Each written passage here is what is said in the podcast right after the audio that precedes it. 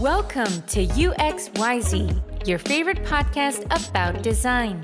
This podcast is presented to you by your two hosts, Pierre and Mehdi.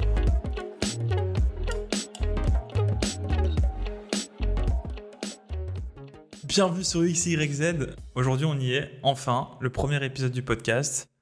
Et comme toujours, et comme pour tous les prochains épisodes, je suis accompagné de Pierre. Salut, salut à tous. Donc aujourd'hui, pour ce premier épisode, on va vous parler du, bah, des problèmes de la discipline. Euh, bien sûr, les propos qui vont être échangés n'engagent que nous. Et peut-être une information importante à vous partager pour le podcast et, particulièrement pour cet épisode. Ici, on va avoir deux points de vue différents, hein, vu qu'on est avec Pierre qui a plus de 20 ans d'expérience dans la, dans la discipline. 40 ans même. C'est un, épisode euh, clé et hyper important euh, parce qu'on n'a que des choses positives à dire euh, sur notre métier qu'on adore. Mais on voulait commencer avec Mehdi par ce qu'on voit au quotidien, ce que moi je vois depuis longtemps et le marché il a évolué. Tout ce qui est problématique, alors que ce soit pour les gens qui vont se lancer dans le métier, pour les gens qui sont là depuis longtemps, peut-être que vous avez les mêmes observations. Ça peut dépendre, start-up, corporate, et pour qui vous travaillez, comment vous travaillez. Mais il y a quand même des choses qui marchent pas bien dans le design.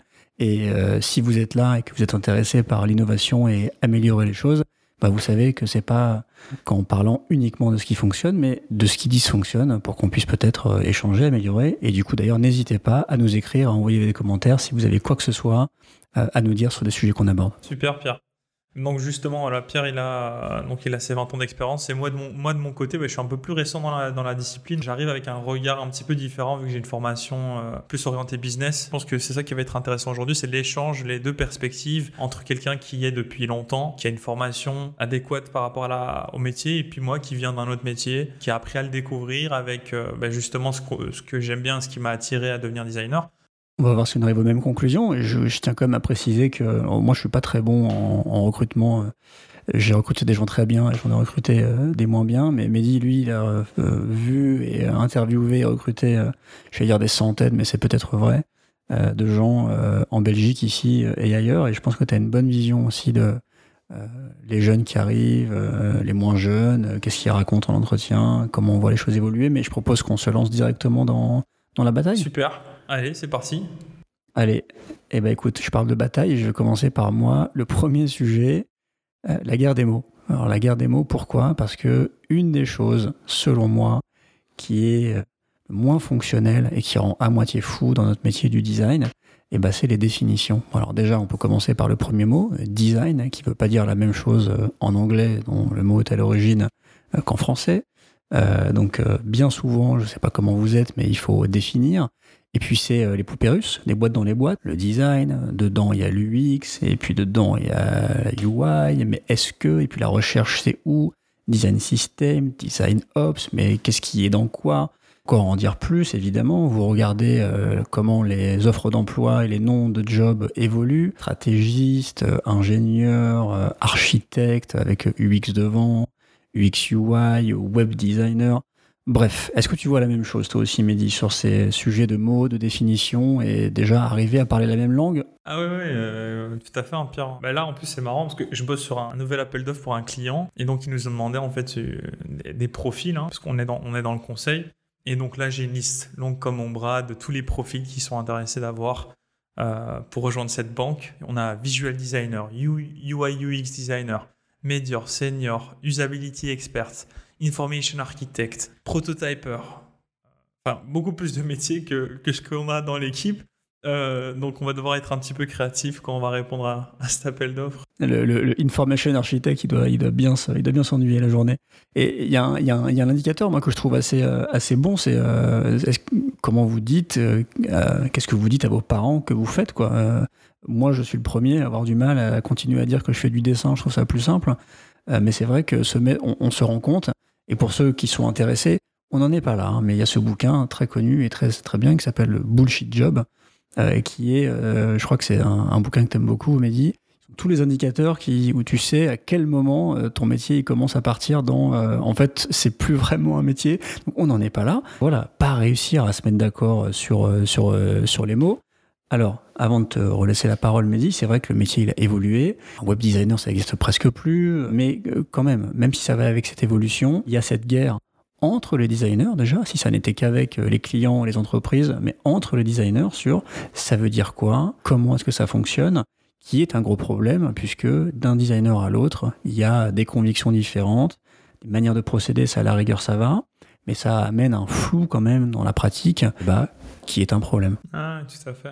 C'est ça qui est compliqué. En plus aussi, c'est le design était beaucoup vu comme un peu la, la pilule magique pour des sociétés, surtout dans le conseil. Hein. je reprends euh, le, point de vue conseil, toutes ces entreprises qui ont acheté des agences parce qu'ils ont vu le, design comme une manière de convaincre des clients, à gagner de nouveaux projets. Bien sûr, de parler différemment aux clients, d'aller voir ses utilisateurs, des nouvelles promesses pour vendre d'autres projets, c'est ce que tu viens de dire. Hein. C'est ça, et donc on arrivait avec des personnes qui, bah, qui connaissent pas grand-chose à la discipline, qui ont commencé à la vendre avec les informations qu'ils ont cru comprendre, en l'embellissant parfois. là, encore une fois, dans la partie d'évangélisation par ces personnes-là, par ces commerciaux, on arrive à une connaissance, une impression euh, qui n'est pas forcément juste. Ça, c'est une dégradation dans le milieu du conseil qui est quand même représentée par littéralement euh, des millions de gens, puisque quand même rien que les quatre leaders du conseil, euh, et nous on travaille pour un de ceux-là, c'est chacun d'entre eux, c'est la moitié d'un million de personnes qui travaillent, donc beaucoup de gens qui sont en mesure de dégrader ce que veut dire le design, mais même les designers eux-mêmes en agence.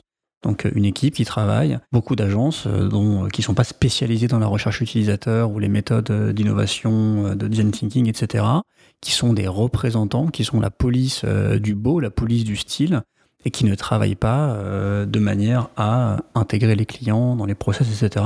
Et qui eux aussi peuvent faire du mal s'ils se mettent à raconter des choses sur les procédés, les méthodes euh, du UX, qui ne sont pas exactement celles qu'on voudrait voir arriver chez nos clients. Sous-entendu, le client doit travailler aussi avec nous, doit participer à des ateliers.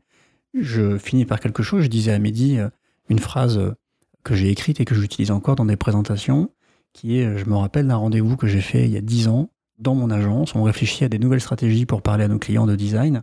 Et je suis arrivé en réunion, j'ai dit, je crois que j'ai entendu parler d'une agence à Londres qui fait des rendez-vous avec ses clients avant de répondre aux appels d'offres. Donc en gros, on était stupéfait de voir que les gens se consultaient avant de travailler.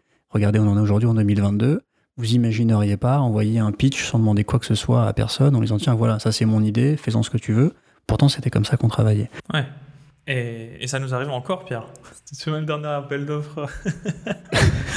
Convaincre au client que ce n'est pas forcément la bonne façon de faire. Quand le client arrive avec sa solution déjà imaginée de bout en bout euh, sur un marché qu'il ne connaît pas, c'est toujours un moment compliqué. Hein. Tu viens de dire un truc qui est très important, expliquer au client comment faire. Et donc, euh, je vais faire une petite transition qui est que c'est un métier qui devient de plus en plus pédagogique. Et justement pour ça, parce qu'il est plus si facile que ça à expliquer, parce qu'il s'intègre tellement d'endroits maintenant, au début du projet, stratégie du projet, les produits, les services, même la gestion du projet, à faire des roadmaps, etc. Donc c'est devenu un peu euh, beaucoup de choses. Un designer, c'est potentiellement beaucoup de choses. Et on y croit toujours. Hein. Ça peut être toutes ces choses-là. Et Mehdi, tu m'en parlais, le fait qu'on voit beaucoup de gens qui sont des couteaux suisses, ou en tout cas, à qui on demande d'être des couteaux suisses. Et ça existe encore. Et une nouvelle fois, c'est le titre de l'épisode, c'est un problème du design. Ah ouais, hein. tu, tu verras pas dans d'autres métiers, euh, tu vas pas demander à un électricien de faire aussi la plomberie, un petit peu de maçonnerie. Ou alors s'il le fait, c'est qu'il est un peu médiocre hein, dans, dans, toutes les différentes disciplines. Et c'est pour ça que... Le mien le fait. J'ai dit le mien le fait, mais j'ai eu une fuite d'eau du coup hier. Ça c'est parce que t'es pas prêt à payer, Pierre. Mais une fois que tu... Si tu bah, c'est pas... Bah, c'est pareil, c'est le problème avec le design, ils sont pas prêts à payer. Euh, ouais, donc je, suis tout à fait d'accord avec toi. Hein, quand on regarde les job descriptions et quand on regarde toutes les tâches qui sont demandées par pour ce job-là, UI, UX designer, on n'en peut plus de cette job description et quand on voit... Euh, la personne devrait être capable d'animer des ateliers stratégiques, la personne devrait être capable de faire monter en compétence les personnes dans l'entreprise euh, avec des méthodes de design thinking, etc. La personne devrait être capable d'être l'avocat, pas du diable, du design et faire en sorte que la pratique grandisse au sein de notre entreprise. La personne devrait aussi être capable de produire des écrans et de repeindre la maison du CEO. Perso, je l'ai jamais vu. Hein. J'ai jamais vu ce candidat qui sait faire tout ça. Euh, et donc, comme tu l'as dit au début, moi j'ai vu beaucoup, beaucoup de, candidats. J'ai même commencé par ça avant même de moi-même devenir designer. Et sur base des candidats que j'ai rencontrés, je suis incapable de te donner une job description du métier de designer. De designer, mais par contre, euh, de UX designer, de UX researcher, de copywriter, de... on commence à avoir quand même des, euh, des, des, des, scopes, désolé pour les mots anglais, périmètre hein, qui se dessine. Et moi, une référence que je prends souvent quand même pour voir vers quoi le métier évolue, au moins en termes de job, bon, hein, c'est pas non plus une grosse invention, mais vous allez voir du côté de chez Google, Google Design Jobs, et vous regardez, et aujourd'hui, ça ressemble à quoi? Il distingue l'animation, le motion design, le visual design, qui est un peu le directeur artistique nouveau, nouvelle génération. Ils appellent le UX ingénieur la personne qui est un UX designer, mais qui a des fortes velléités, qui connaît bien les fonctionnements, l'intégration, les API, le développement et qui peut parler un peu ce langage-là. Et le UX architecte, alors lui, je me souviens plus, c'est peut-être celui qui, qui, qui construit des, des, maisons. Je, ne sais plus ce qu'il fait. Je vais pas me lancer. J'ai failli répondre à la question, mais je, je vais pas aller là-dessus. Euh, ouais, effectivement, c'est un, une bonne manière de, de rester euh, à jour. Et puis nous aussi, hein, dans, le, dans, le, studio, on est toujours en train de, de, voir un peu ce qui se fait, les tendances pour justement euh, définir les profils qu'on aimerait avoir dans nos équipes, et quels sont les métiers liés à ces profils. Et c'est pour ça que c'est important de le faire parce que la discipline euh, se, devient de plus en plus mature, se professionnalise et donc du coup c'est important d'avoir euh, bah oui, les bons profils, mais aussi les, les, scopes précis pour que ces personnes ne se marchent pas dessus. Et, on a dit qu'on parlait que de ce qui irait pas, mais quand même, moi je vais vous donner un petit conseil, et d'ailleurs c'est Mehdi qui le fait assez régulièrement. Allez voir sur LinkedIn des gens que vous respectez, allez voir euh, le nom de leur euh, job, allez voir comment est-ce qu'ils se décrivent. Il y a un vrai sujet de, dans ce flou qui est un problème, de comment est-ce qu'on se positionne dans ce marché. C'est fini de simplement dire euh, directeur artistique ou de dire je sais pas quoi, lead, etc. Bien que moi je l'ai fait pendant des mois, voire plus. Mais voilà, allez voir un peu des gens que vous suivez sur YouTube, sur Twitch, ou tout simplement des gens d'agence, ou peu importe, des gens que vous respectez. Regardez comment ils se décrivent parce que ça n'a jamais été aussi vrai qu'aujourd'hui que se positionner dans le marché euh, bah, pour, être bien perçu, euh, être attirer les euh, employeurs qui, que, que vous désirez, c'est devenu très important et plus difficile désormais puisque un seul nom de job ne suffit pas à comprendre ce que vous faites. UX designer, c'est devenu trop vague. Voilà. On passe à l'autre Ah bah écoute Pierre, tu m'as tendu une perche parce que ce que tu viens de dire c'est super intéressant. Et ça me, ça, ça, ça, me rappelle un autre problème que j'ai vu beaucoup, hein, c'est quand le design est arrivé et est devenu de plus en plus euh, répandu, un peu le buzzword il y, a, il y, a, quelques années, on a vu une vague de nouveaux designers. On a vu tous les graphistes hmm. qui ont commencé à s'appeler UX designer, UX UI designer. Et donc en fait, on a vu... Qui ont changé leur LinkedIn. Donc n'écoutez pas mon conseil en fait. Laissez-nous tranquilles. Sur base du conseil de Pierre, ils ont été voir Ah, mais UX designer, ça a l'air pas mal, on peut facturer autant. Euh, parce que les graphistes, ils avaient du mal à l'époque à, à, gagner leur vie. Et donc, ils ont vu ça comme une opportunité. Et c'est ça le, un des problèmes qu'on a dans la discipline, hein, c'est qu'on a beaucoup de reconversions, des gens qui prétendent être designers, et donc qui au final donnent une impression de par leur travail qui n'est pas encore représentative de vraiment ce que, quelle, quelle valeur un designer peut apporter à une entreprise, à un client. Euh, et, voilà, et ça, ça nous rend pas service. Je trépine sur mon fauteuil d'agacement, mais je vais quand même me, être plus mesuré parce que évidemment, chacun a le droit de changer de voie, de se passionner pour une nouvelle pratique, d'évoluer. Et puis, j'ai envie de dire, c'est pas lié qu'au design. Euh, je veux dire, la manière dont on apprend aujourd'hui, dont on apprenait hier. Hier, on était euh, intéressé par un diplôme. Aujourd'hui, sincèrement, sur YouTube, il y a des trucs qui sont dix fois mieux que ce que j'aurais jamais vu ou pu voir en cinq ans d'études. Donc la manière d'acquérir des connaissances et des pratiques a franchement tellement évolué que je comprends qu'il y a des gens qui ont quelques mois seulement qui arrivent à rattraper euh, euh, bah, des gens qui sont sur le même projet ou, des designers qui ont du mal eux-mêmes à se challenger. Mais c'est vrai que ça crée un afflux de gens. Je, je, parlais de ça à Mehdi un peu avant le podcast. Euh, un chiffre qui est tombé euh, cette année, 300 000 personnes qui ont participé au cours de design euh, gratuit de Google. Ça fait beaucoup de gens en plus sur le marché. Effectivement, des gens, en tout cas des gens qui, des, des, designers qui surfent sur le flou dont on vient de parler, des, des notions, des définitions, qui changent leur appréciation et leur job. Et puis, moi, un dernier sujet avant de te redonner la balle, Mehdi, qui sont les formations. Alors, Norman Linson et d'autres pour les, pour les plus connus, où quand même, euh, moi j'ai le sentiment, pour avoir vu aussi mon lot de gens euh, en recrutement et de designers, que ça laisse un goût. Ça laisse un goût. Euh, ils sont facilement identifiables, les gens qui ont fait ces formations-là. voilà, on pourra en parler de pourquoi. Mais pour moi, ce sont des choses qui dysfonctionnent. Alors, pas Norman Linson, mais une version peut-être un peu contradictoire avec ce qu'on vient de dire là-haut sur l'entretien du flou, mais une version normalisée, ça rime presque avec Norman Linson, euh, version normalisée du design. Mais Média dit les choses la plus importante, des gens qui n'arrivent pas à se positionner et à expliquer la valeur de leur métier euh, à des entreprises, à des clients. Et c'est ça le problème. Et c'est ça qui entretient une vision euh, déformée et abstraite du design. Ah et je vais, je vais rebondir sur ce que tu viens de dire. Hein. Justement aussi, En fait, et, là, je parle vraiment pour la Belgique et la France, parce que c'est les, les, enfin, les candidats, je les ai vus beaucoup, j'ai vu beaucoup de Français, j'ai vu beaucoup de Belges, on engage beaucoup en France justement parce qu'il y a des écoles on voit, on, voit, on voit, comme aussi beaucoup de gens à l'international, hein, des, Brésiliens, etc. Enfin, ce que je veux dire, c'est que c'est, oui, c'est pour l'Europe, mais on voit des similarités avec beaucoup de gens dans le monde et beaucoup de designers qu'on a chez nous. Oui, mais ce que, ce que je voulais dire, c'est que moi, dans les propos maintenant que dans lesquels je vais m'avancer, je vais vraiment me concentrer sur ce que j'ai vu en Belgique et en France. Parce que comme je disais, en France, il y, a des, il y a des universités déjà depuis quelques années qui proposent des parcours de formation en UX design comme les Gobelins, Strat, euh, ou euh, Rubica aussi où tu as donné euh, où tu été coach Pierre. Moi, moi, je pense qu'en Belgique, il n'y en, avait, il y en, avait, il y en avait pas. Il y en a une aujourd'hui à l'université d'Anvers, il me semble, qui est plus orientée même industrial design. Et donc ça aussi, ça a pêché. Donc je suis d'accord avec toi qu'on ne peut pas tout apprendre à l'université sur les bancs d'un cours. En plus, on, connaît la vie des étudiantes aujourd'hui. Hein. C'est beaucoup plus les activités autour que vraiment ce qu'on apprend. Mais l'air de rien, ça fait un tri dans les personnes qu'on voit, dans la qualité de leur profil, et aussi dans le, je pense, dans la, réflexion et, la, capacité à avoir un regard critique par rapport à ce, qu'ils voient sur le marché, ce qu'ils apprennent, les méthodologies.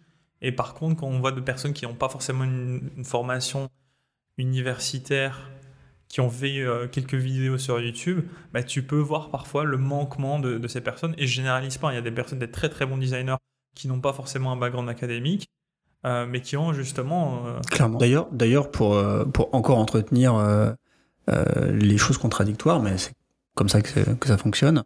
Les meilleurs designers que j'ai rencontrés, c'est pas des designers de formation, c'est des psychologues des fois, des architectes d'autres fois, enfin bref, des gens qui ont compris pourquoi ils avaient besoin et qu'est-ce qu'ils voulaient être en tant que designer, et pas des web designers de formation ou des gens qui pondent des écrans toute la journée. Comme, ouais, moi je pense en plus, tu as pris le, bon exemple. Euh, on a moi j'ai eu beaucoup de psychologues et je trouve que c'est une formation, enfin une très bonne formation pour être designer parce que justement on va traiter avec l'humain, on va discuter avec des, des, utilisateurs, essayer de comprendre un peu ce qui n'est même pas forcément dit. Le métier a pris ce chemin-là, c'est clair. Hein. Et, donc c'est intéressant. Et c'est ça aussi qui fait la, richesse et la beauté de ce métier. Hein. Si on avait tous un peu ce, ce background un peu trop théorique sur euh, l'architecture d'information, euh, la distance entre deux, deux composants, on n'aurait pas la, capacité à, à l'idée des sessions euh, très stratégiques avec certains business, euh, comprendre des business models, se challenger sur des modes opératoires, etc., etc. Un problème du design, un problème des designers, là c'est pour vous.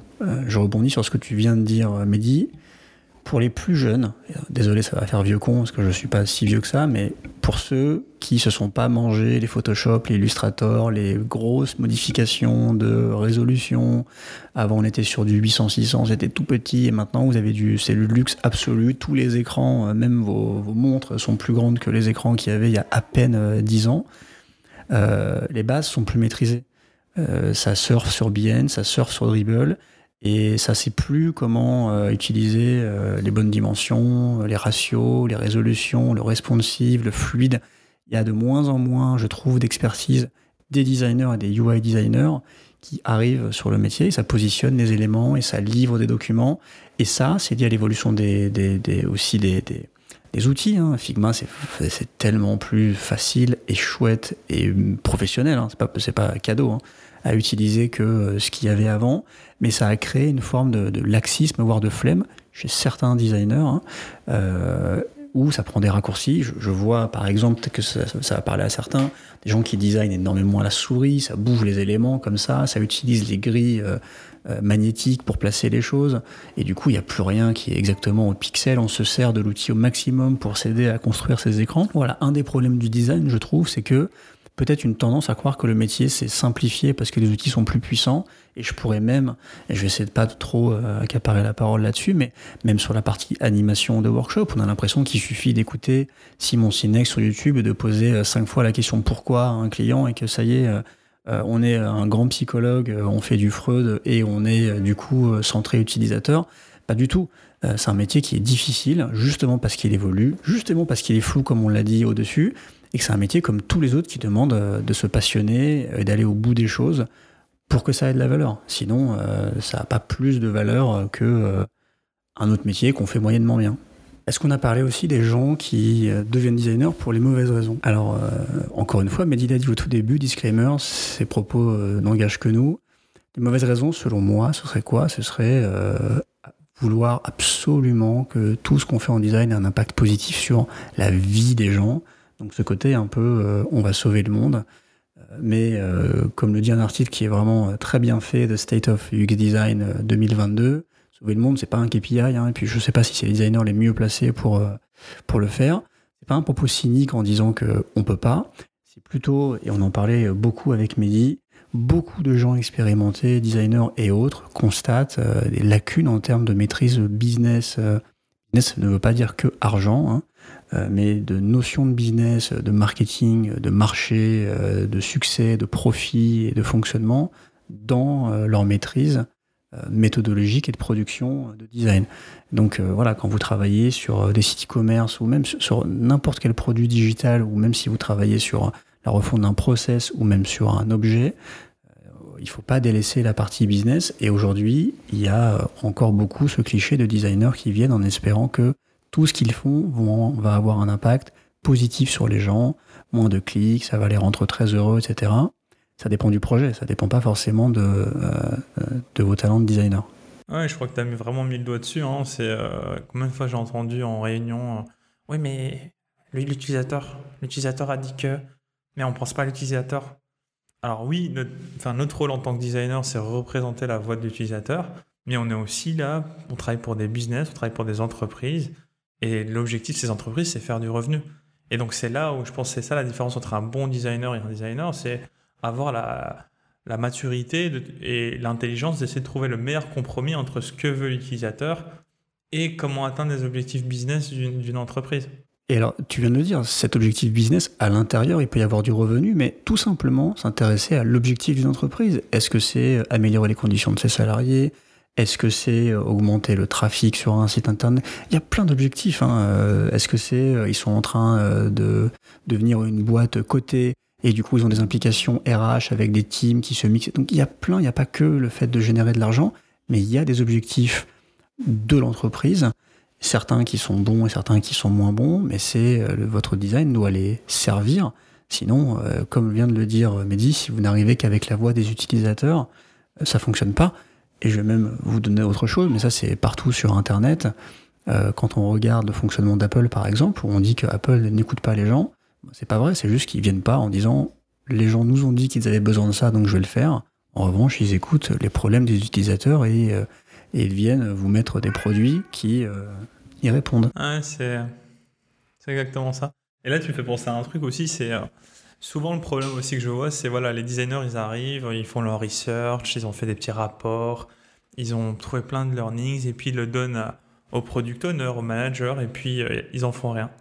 Et quand tu entends les designers, bah, ils sont frustrés en mode Ah, ils nous écoutent pas au final. Moi, j'ai fait mon rôle de, de designer, j'ai fait ma research.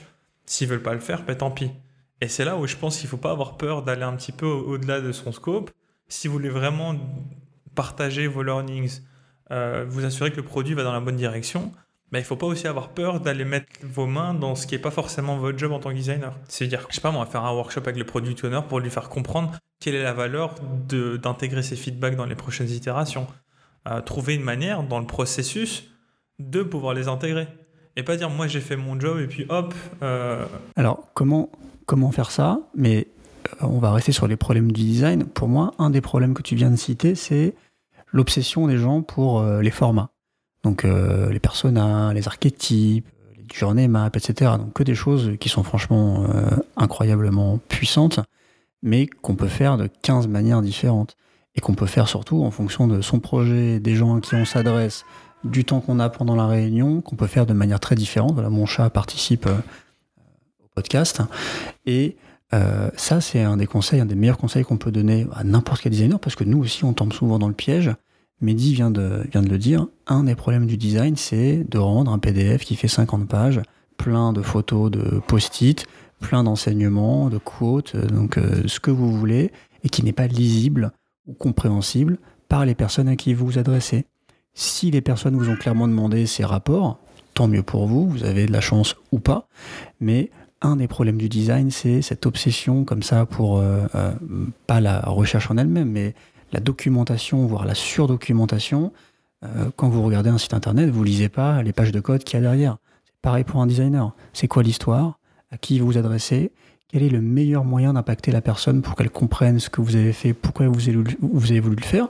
Si vous voulez changer le monde, bah, commencez par expliquer comment et pourquoi de manière intelligible sans euh, mettre en face des gens euh, un mur de post-it euh, qui n'est compréhensible que par vous. Tu as raison, Pierre. Il faut, que ce soit actionnable et il faut que, il faut que vous facilitiez le travail au, au business, aux autres parties prenantes pour justement pour qu'ils prennent ce travail en considération.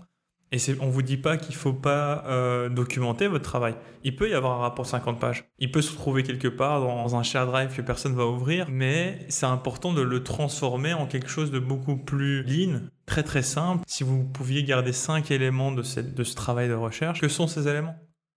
Et après, si le manager ou le product owner ou peu importe qui est intéressé d'en savoir plus, bah vous pouvez lui dire, mais regardez ça, c'est sur base de telle telle interview, on a retrouvé ceci et cela, et donc vous pouvez retracer l'information plus tard. Par exemple, une règle que je déteste, euh, Mehdi le sait bien, j'ai beau, euh, on a beau vous dire ça, je suis le premier à faire des decks, euh, des slide decks et des présentations avec beaucoup beaucoup trop de contenu, et plus j'avance en âge, et plus je vois la tête des gens quand je leur parle, et plus j'ai cette règle que je pensais être une règle franchement cliché, mais qui n'est pas tant que ça, les 10, 20, 30, 10 slides, 20 minutes, taille de typo 30, donc désolé pour ceux qui ont envie de faire euh, très différent, mais en fait le cerveau des gens est pas fait pour entendre beaucoup plus.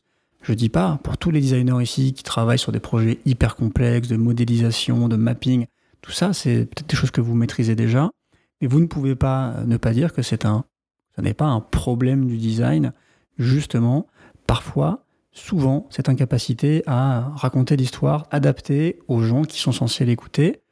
Je vais rebondir sur un point qui est du coup un des problèmes principaux du design, c'est la perception des autres par rapport au design. On a beaucoup tapé sur les designers là, mais les autres, comment ils nous voient? Je pense, et je laisserai la parole à Mehdi après, que encore beaucoup de gens, alors surtout des gens importants, donc les décideurs qui vous paient, qui ont, qui ont aussi le pouvoir de mettre le design au centre des projets, voit souvent le design comme quelque chose de récréatif. Hein. Ça fait des icebreakers, ça danse devant les webcams, ça colle des post-it, mais quand est-ce que ça travaille pour de vrai? Des fois, l'incapacité des designers à s'adapter au milieu dans lequel ils sont, on peut parler des vêtements même, euh, des fois, mais de cette euh, logique comme ça, communautaire, qui fonctionne bien, mais qui des fois ne sert pas les intérêts de, euh, bah, de sauver le monde, ou de sauver votre projet, ou de faire des choses bien. Mehdi, est-ce que tu veux en dire un peu plus sur comment tu penses que les gens perçoivent le design? Je pense que tu l'as dit, hein. moi avant que avant que je sois designer, je me suis retrouvé dans des salles de réunion. Il y avait le designer, petit bonnet, petite boucle d'oreille, avec des chouettes baskets. Et j'ai rien contre ça, hein, mais on, est dans des environnements très corporate, en, tout cas à Bruxelles.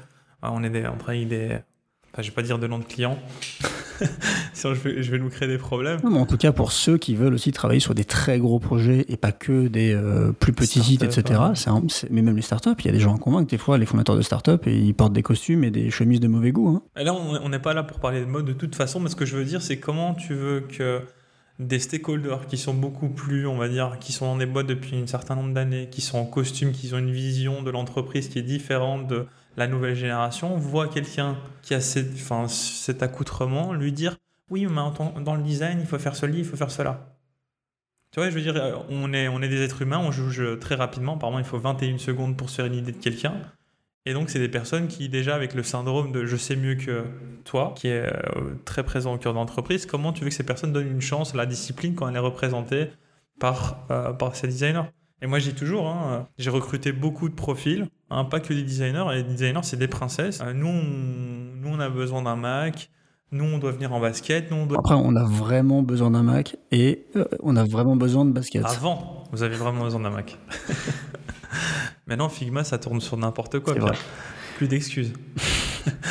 Mais euh, ce que je veux dire par là, c'est vraiment ça. C'est euh, nous, on a besoin d'être entre nous, on a besoin d'espaces dédiés. Et, et je pense que c'est des choses qui sont très bien, mais c'est aussi être, être capable d'être plus caméléon pour pouvoir apporter la vraie valeur et la, partager aux stakeholders. Et puis, à terme, quand vous avez prouvé que en faisant ceci, ça peut apporter cela, ben après, vous pouvez plus redevenir vous-même. Euh, on, ressort les petites baskets blanches. Et, puis là, on peut aller avec des post-it et... On en a On en a parlé depuis le début, mais ce que tu es en train de dire, et, c'est juste, hein, c'est que le métier de designer, il se complexifie, il intègre de plus en plus d'autres métiers. On a parlé de psychologie, de technicité. Et du coup, c'est un métier qui n'est pas moins artistique, il est très créatif, mais peut-être d'ailleurs qu'il est moins artistique et qu'il reste créatif. Et la perception, donc ça rejoint ce qu'on disait à l'instant, la manière dont vous vous atterrissez sur vos histoires, sur vos recherches, ce que vous présentez, à qui, comment, comment vous vous habillez pour le présenter.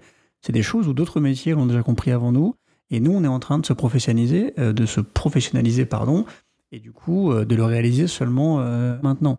Et j'aurais presque envie de dire un mot qui pourrait, qui aurait pu à lui seul cristalliser le problème avec le design, concret combien de fois on nous demande, après des présentations, alors vous pourriez dire en commentaire, bah, c'est que tu es nul en présentation, peut-être, mais en attendant, il y a cette notion que le design est en train de devenir de moins en moins concret, et en même temps, euh, et vous auriez raison, mais si on ne présente qu'un écran, bah, on est trop concret, justement, on n'a pas le background, mais ça montre à quel point c'est devenu compliqué, quand même, bah, du coup, d'être concret, et de ne pas être dans ce qu'on a appelé plutôt euh, le bullshit job, et c'est à vous, les designers, avec ce qu'on vient de dire. Et encore une fois, n'hésitez pas à commenter, de réaliser si ou non vous alimentez ce manque de concret, ce flou, voire une dégradation euh, du métier par manque de maîtrise parfois, ou par euh, pratique un peu cliché et caricaturale euh, du job. Moi, je suis, d'accord avec toi. En plus, ça me fait penser, tu l'as dit là, tantôt, et je rebondis là-dessus, c'est le, mimétisme.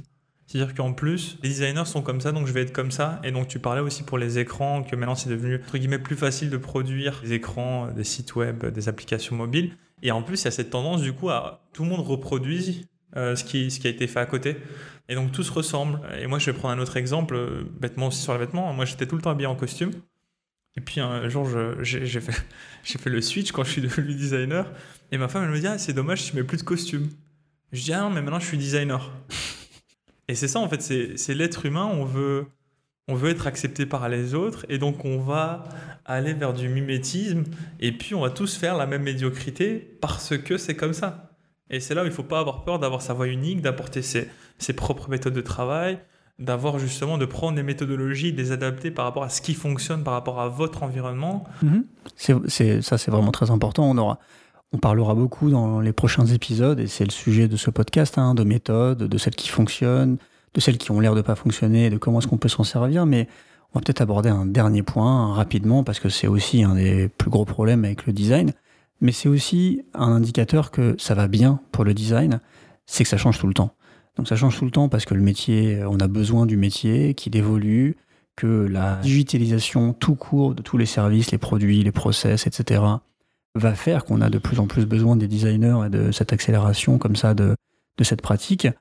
Et du coup, ça change tout le temps. Hein. Les outils changent tout le temps. Euh, pour faire de la recherche, du test, de l'analytics, les skills demandés changent tout le temps. Donc ça rejoint un peu tout ce qu'on a dit aujourd'hui. Et on ne peut pas euh, ne pas le dire. Hein. Un des problèmes du design, euh, pour ceux qui n'ont pas envie de se challenger toutes les trois semaines, c'est que ça change tout le temps. et c'est compliqué de suivre. C'est dur. Ça, me rappelle les évaluations annuelles quand on a fait, on a fait l'exercice avec nos, équipes. On a entendu plusieurs fois Ah, je sais pas vers où aller, il y a trop de choses à maîtriser en tant que designer, euh, quelle, type, quelle direction je dois prendre. Et, je pense que ça, ça résume le problème que tu viens de mentionner, hein, qui est que ça change trop vite. Et en plus, qu'on arrive à avoir des premières victoires de. Les entreprises comprennent qu'ils doivent avoir des designers. Donc là, ils ont compris, je pense, une partie d'entre elles, mais ce qu'ils ont compris du designer, c'est la, la, personne qui produit les écrans. Et donc maintenant, on doit passer à la deuxième, la deuxième révolution, entre guillemets, dans ce monde-là, alors que dans, dans, la discipline, elle s'est faite il y a longtemps, c'est qu'on n'est pas là juste pour vous aider à faire des écrans.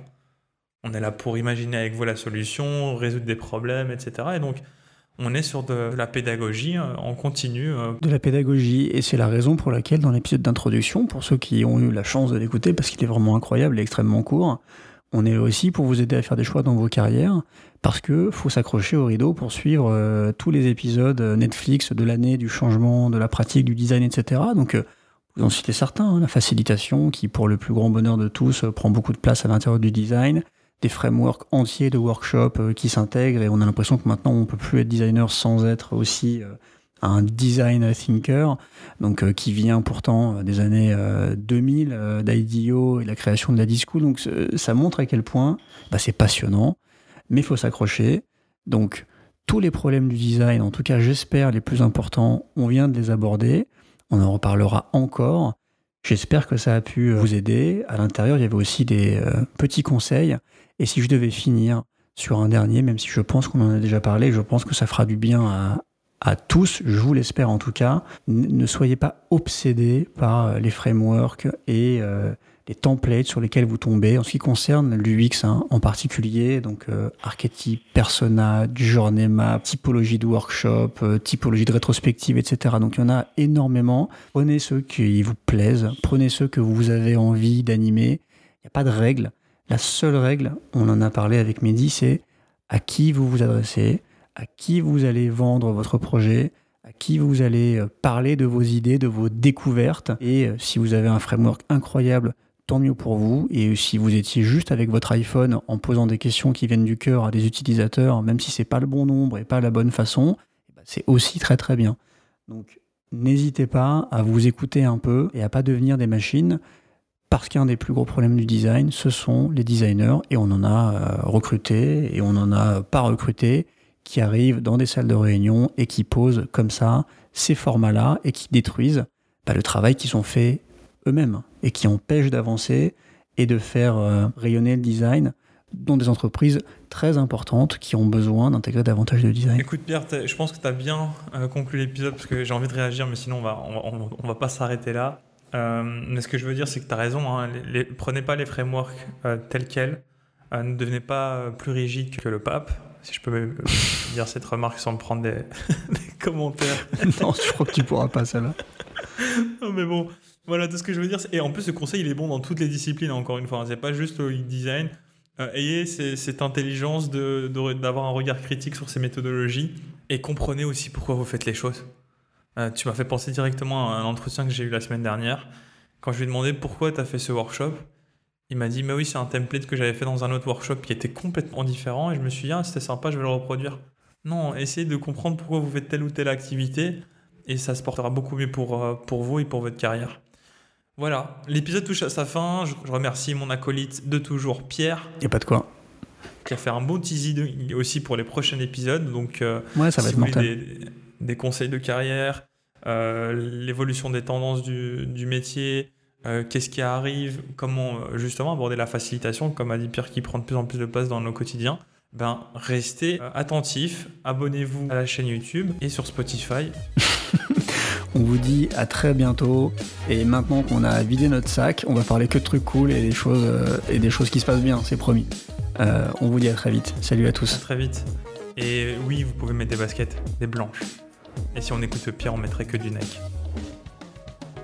This was UXYZ. Thank you for listening. Don't hesitate to hit the subscribe button to not miss any episode and leave us a review.